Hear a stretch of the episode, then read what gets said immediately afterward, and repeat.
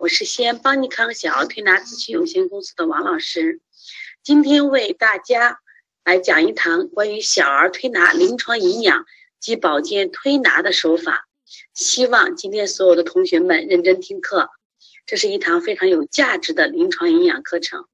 现在的孩子都爱生病，我们也可以知道，现在各大儿童医院啊，看病的场面都非常火爆。现在已经不是说有钱看不起病，而不是看不上，而是看不上病了。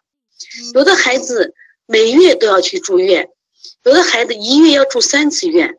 我们的很多孩子，在他两三岁的时候都要每年打五六次的抗生素，这是为什么呢？我们是不是要找找原因？之同时也是个营养师，那我在临床中发现，孩子为什么老生病？可能和食物有关。事实上，跟食物一定是有关系的。明一些疾病的发生与某些食物的摄入有关，不吃这些食物，疾病就会不治而愈。医学专家称这种现象为食物不耐受。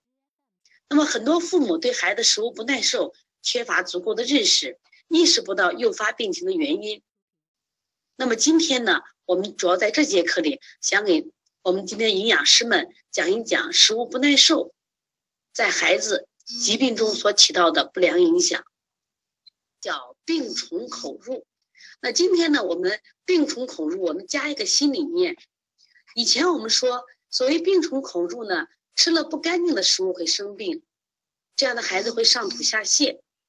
食物吃多了会生病，你像我们的小孩吃的多，他会引起积食，积食了会发烧，会咳嗽，也会呕吐，也会便秘。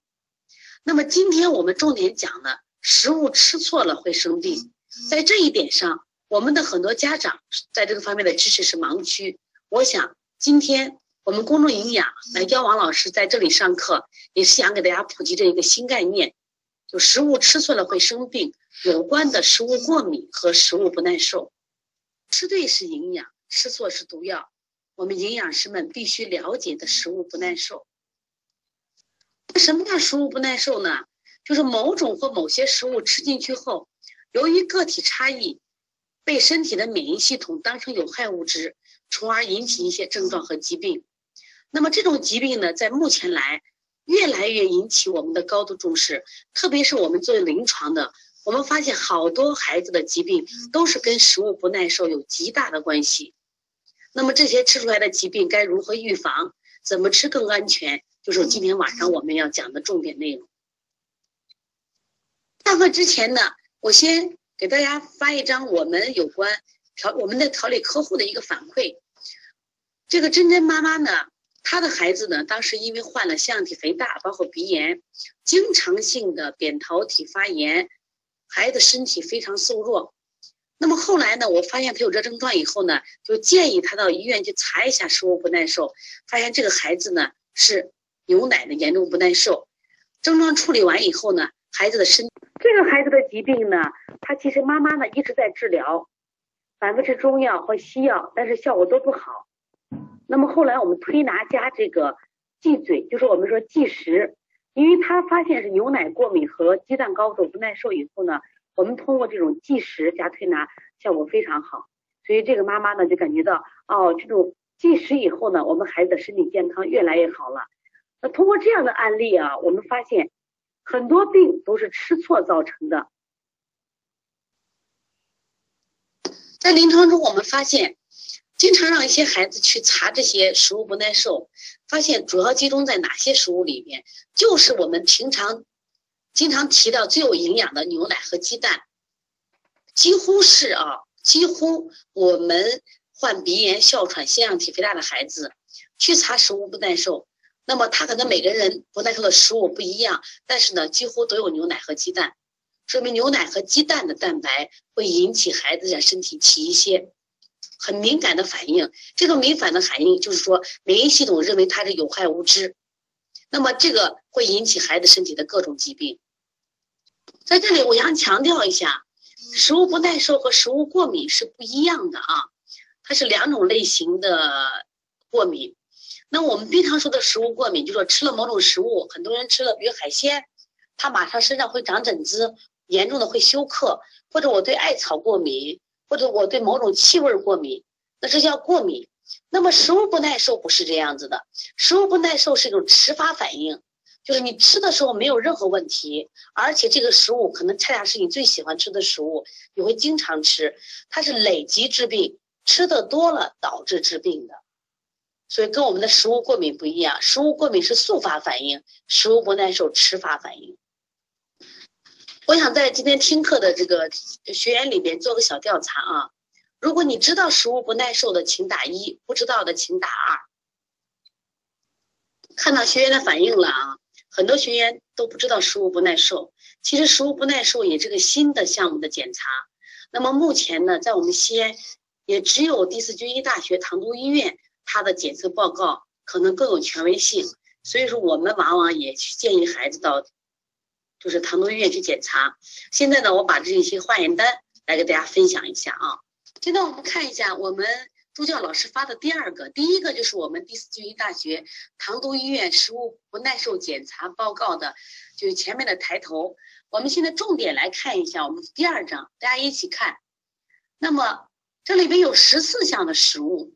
牛肉、鸡肉、鳕鱼、玉米、螃蟹、鸡蛋，当当然包括蛋白和蛋黄、蘑菇、牛奶、猪肉、大米、虾、大豆、西红柿、小麦。大家看到以后什么感受？是不是正是我们平常爱吃的、认为有营养的食物，也是我们营养师经常给大家推荐的食物呢？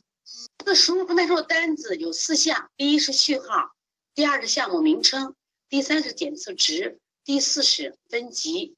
我们看一下检测值，就这张单子，这个孩子呢有三个有三个框框，我们画的，你看啊，那么鸡肉是六十四点三，六十四点三，鸡蛋呢是五十点六五，牛奶是五百六十三点一二，它对应的分级，鸡肉后面是加一，鸡蛋后面是加一，牛奶后面是加三，这些加一加一加三，包括零，什么意思呢？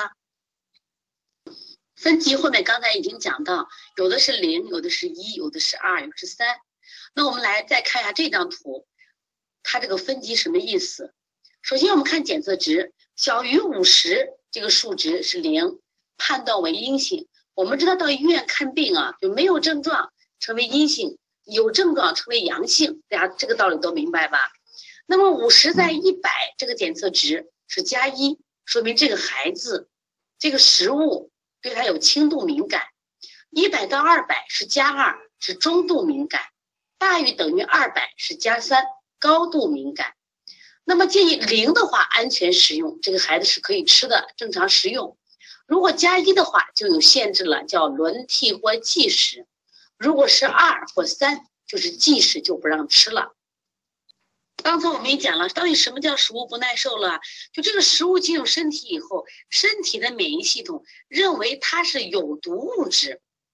可能我们认为鸡蛋有营养，牛奶有营养，可是它的身体却认为它是有毒物质，会产生一些排异的反应。那么因此，根据零、一、二、三这样的级别，选择你是安全食用，还是轮替还忌食，或者是就不能吃。如果零是可以安全食用的，如果加一是轮替或计时，二加二加三是计时的，那这一点今天的学员们听懂了吗？听懂的学员请打一。我们一个宝宝的食物不耐受的检测单子，那么食物不耐受发生的几率有多大呢？那么成人有没有这种情况？因为我们都是营养师，可能我们关注的人群不仅是孩子，可能还有这个孕妇、产妇，还有成人、老年人。那么我在这里给大家讲一下，那么人群中高达至少百分之五十的人对某些食物都会产生不同程度的不良反应，但是婴儿与儿童的发生率比成人高。那么今天我们讲到这里，有机会你们也可以做一下检测啊。那食物不耐受，它的检查的临床意义在哪儿呢？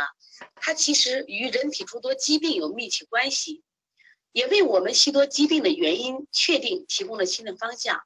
今天我们听课的都是营养师，我们现在都提倡这种营养疗病法，通过我们的食疗的方法，让我们的人体更健康。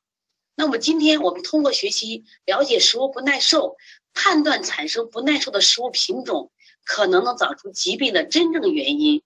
从而制定限制食物计划，采用禁食或少食不耐受食物的方法，避免让不适宜的食物持续损害机体，找到疾病发生的源头，控制疾病的持续发展。我想，它的价值在这里。今天的课程能给我们营养师提供新思路，帮助我们以后在制定食谱，包括营养疗病方面能起到更好的作用。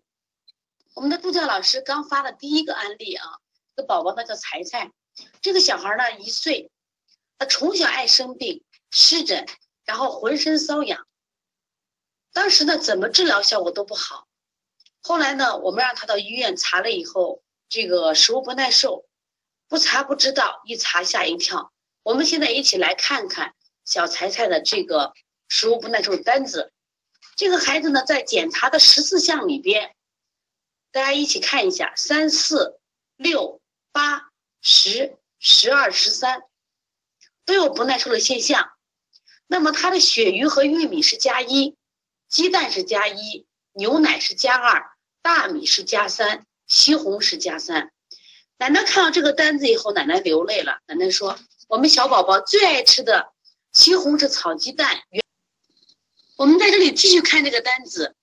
他这个化验单里边最高的值是西红柿八百零七，所以说我们没有想到我们最爱吃的西红柿，包括这个孩子还有大米，大米是四百八十四点九七，就是我们认为平常最常见的可能最有营养的食物，往往是导致我们疾病的原因。我们反复治疗没有效果，其实从食物入手可能给我们一个新思路。我想这也是。我们现在学习食物不耐受的真正意义所在。这个孩子自从采取这个即食加推拿以后，孩子的情况得到了改善啊，说明食物不耐受在我们临床中有非常好的指导意义。现在我们来分析第二个案例，这个宝宝叫彤彤，这个孩子呢从小患鼻炎、哮喘，妈妈一直用药物控制，效果不好，而且呢，因为这个孩子是过敏性体质。他因为经常生病吃药呢，他影响了他的身高，比同龄孩子要身体要矮。妈妈为孩子治病，妈妈都快成了半个专家了，走南闯北来个跑遍了咱西安的所有的名医，却没想到一张化验单，一张食物不耐受的化验单，证明了孩子的病是跟饮食有关系。我们现在一起来看一看这个孩子，这个孩子的化验单里边，鸡蛋是加三，牛奶是加三。大豆加二，小麦加二，说明什么问题？是不是正是我们平常最爱吃的鸡蛋和牛奶导致孩子生病呢？而且这个妈妈呢，因为孩子身高不够，经常呢找医生啊，我说我的孩子需要不需要补充点营养？包括也找到我们妈妈经常会找到我们一些营养师，包括我们儿保医生，我们孩子要不要加一些营养呢？当时我们一些这个。专家就知道他，你要多吃鸡蛋，多喝牛奶。其实，因为这个孩子鸡蛋、牛奶在他身体里就是毒药，是不能吃的。因为他是忌食的，采取了忌食加推拿以后，现在身体也越来越好了。一下，我们第三个案例，我们佳佳，佳佳来自广东省的梅州，妈妈呢是我们邦尼康超级妈妈训练营的一个学员，孩子因为患哮喘。他也跑遍了整个广州的医院，效果都不好，中医也治疗过，西药也治疗过，效果都不好。妈妈没有办法了，妈妈说：“我试试到西安看推拿行不行？”那么他来了以后呢，我第一件事情说：“像你长期哮喘的孩子，一定有食物的问题。”我说：“我建议你去查一下食物不耐受。”妈妈来的当天，妈妈九月十号来的当天下午呢，就去做了食物不耐受，查来的结果真的大吃一惊。我们现在来看一下它的值，实际上它在这十四项里只有三项，但是它的鸡蛋有多高？一千六百五十六点二二，也就是说，我们现在分级最高是加三，如果有更高的分级的话，他会突破呢。这个孩子的鸡蛋远远超出了我们的检测值，所以说他是因为严重的鸡蛋不耐受导致的哮喘，而且这个孩子呢，因为非常非常瘦弱。家里每天都会给他吃一个鸡蛋。这个化验单的时候，妈妈流泪了。妈妈说：“我终于找到我孩子的病根了。没想到，就是我认为最有营养的鸡蛋，却是我孩子的身体的杀手。第四个案例，这是一个八岁的男孩儿，这个孩子经常扁桃体红肿、扁桃体发炎或溃脓，而且呢吃的很多，但很瘦，同时有点多动症。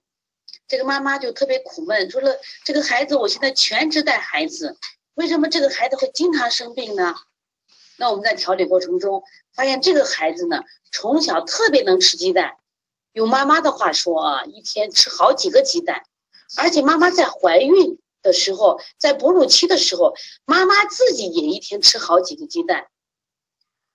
所以我跟他讲，我说你们蛋白吃太多了，导致身体对蛋白产生排异反应。所以我们来看一下这个孩子的鸡蛋，也高达一千一百七这个值。而且这个孩子小麦和鳕鱼是有加一，那么因此就是鳕鱼、鸡蛋和小麦这样的食物导致孩子反复，正因为这些食物会导致孩子的身体反复生病，经常扁桃体发炎。当然找着病根就不愁了，那我们就采取什么呀？忌食的方法或少食的方法就可以。现在我放一个是我们今天，呃，我们临床中。一个宝宝啊，刚刚查出的案例，大家看那个送检日期十二月十六号啊，他昨天去查的，这是一个山西运城的宝宝，他的这个姑姑呢，在我们这儿学习小儿推拿，然后我们讲这个病种的时候，讲扁桃体腺样体带的病种的时候呢，我们提到了这个食物不耐受，就是发现他们家的侄子就这情况，然后昨天到医院查出来，今天刚拿出来结果，发现这个孩子鸡蛋是加一，牛奶加一，西红柿加二。没想到的是，这个孩子最爱吃的面条小麦竟然是加三。他的姑姑就发出感慨：“那王老师，那我们吃什么呀？”我说：“既然小麦是加三，就是忌食就不能吃。所以这个孩子反复生病，就跟他这些饮食有很大的关系。有没有的孩子，他对食物就有就是没有这种食物不耐受现象的？当然是有的。在我们临床中，我们也发现几例啊，今天给大家分享一例。”这是一个十六岁的宝宝。我们现在看这个单子，这个单子的分级，大家看到什么情况？是不是全是零？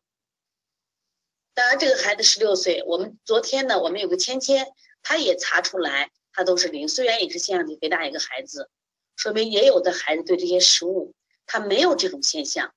但是我们发现，凡是大多数有鼻炎、腺样体肥大、反复感冒咳嗽的孩子。都会有这种食物不耐受现象，而且往往都是他最爱吃的食物，都是我们最认为最有营养的食物。那么查出了食物不耐受对人体有负面影响，那么如何解决食物不耐受呢？其实很简单，不需要吃药打针，只需要调整饮食。那么根据检测结果，将这些食物分为禁食、轮替使用和安全使用三类，并分别对待。针对每个人制定出专门的科学食谱，进行饮食调整，指导日常饮食。因为今天听课的都是我们的营养师们，我想你们学了这一课以后呢，真的更能科学的帮到你们，给我给你们的客户们制定科学的食谱。那么进食的食物是不是永远不能再吃了？临床实践证实，大多数人在经过一段较长时间，一般是六个月以上的进食调整以后。完完全消退后，那么在我们的营养师指导下，大部分食物还是可以以科学的方法逐步回到饮食的食物中，只有极少部分的人群仍然存在不耐受的症状。食物不耐受不仅在儿童中存在，刚才已经讲过了，在儿童中这个比例会高一些。其实，在我们大人身体也有一些症状，现在我们来给大家讲一下，像在消化系统。如果经常会出现恶心、腹痛、腹泻、口臭、嗳气、胀气这样的症状，如果用常规的治疗效果不好的话，你要考虑是不是有食物不耐受的现象了。如果我们的皮肤系统出现这种湿疹、荨麻疹，皮肤经常干燥、难以治愈，或者经常反复的出现，那这样的情况下呢，我你也要考虑一下是不是食物不耐受。可以做一下这方面的检查。还有，如果你经常的焦虑，或者莫名的困惑、忧郁，容易发脾气，容易被人激怒，就是你无法去控制它，是不是考虑食物不耐受引起的？如果我们的家里人有哮喘、慢性咳嗽、咽痛，包括孩子患的腺样体肥大、鼻炎、鼻窦炎，在这我多强调一下啊，我们现在很多人患鼻炎、鼻窦炎，如果治愈效果不好的话，很可能都和食物有关系的。建议你可以查一下食物不耐受。现在我们很多年轻人都莫名的有关节炎、关节疼痛，治不好。那么像这样的情况下，就如果反复治疗没有效果的话，那么你也要考虑食物引起的。食物不耐受在我们的泌尿生殖系统，它的临床发现，对于这种尿频、尿急、阴道瘙痒、阴道分泌物异常也有关联。对于这种心血管系统的疾病，经常胸痛、心律不齐、高血压、心跳加速，你也可以去查一下食物不耐受。如果你经常易疲劳、眩晕、头痛，包括睡眠困难，现在很多年轻人啊入睡特别困难，包括肥胖。我们今天听的都是营养师嘛，很多我们说这个营养师，我们来给别人调肥胖，那发现他的肥胖特别难调。那我们考虑是不是食物引起的？还有些人睡觉磨牙，也和是跟食物不耐受有关系的。这里我再举一个例子，口腔溃疡啊，现在很多人患口腔溃疡，他不管用西西医的或中医的药治疗没有效果，包括我们身边的朋友有这种情况。那么他们查了食物不耐受以后呢，发现是对大米不耐受，他停了以后呢，他的口腔溃疡很快就好了。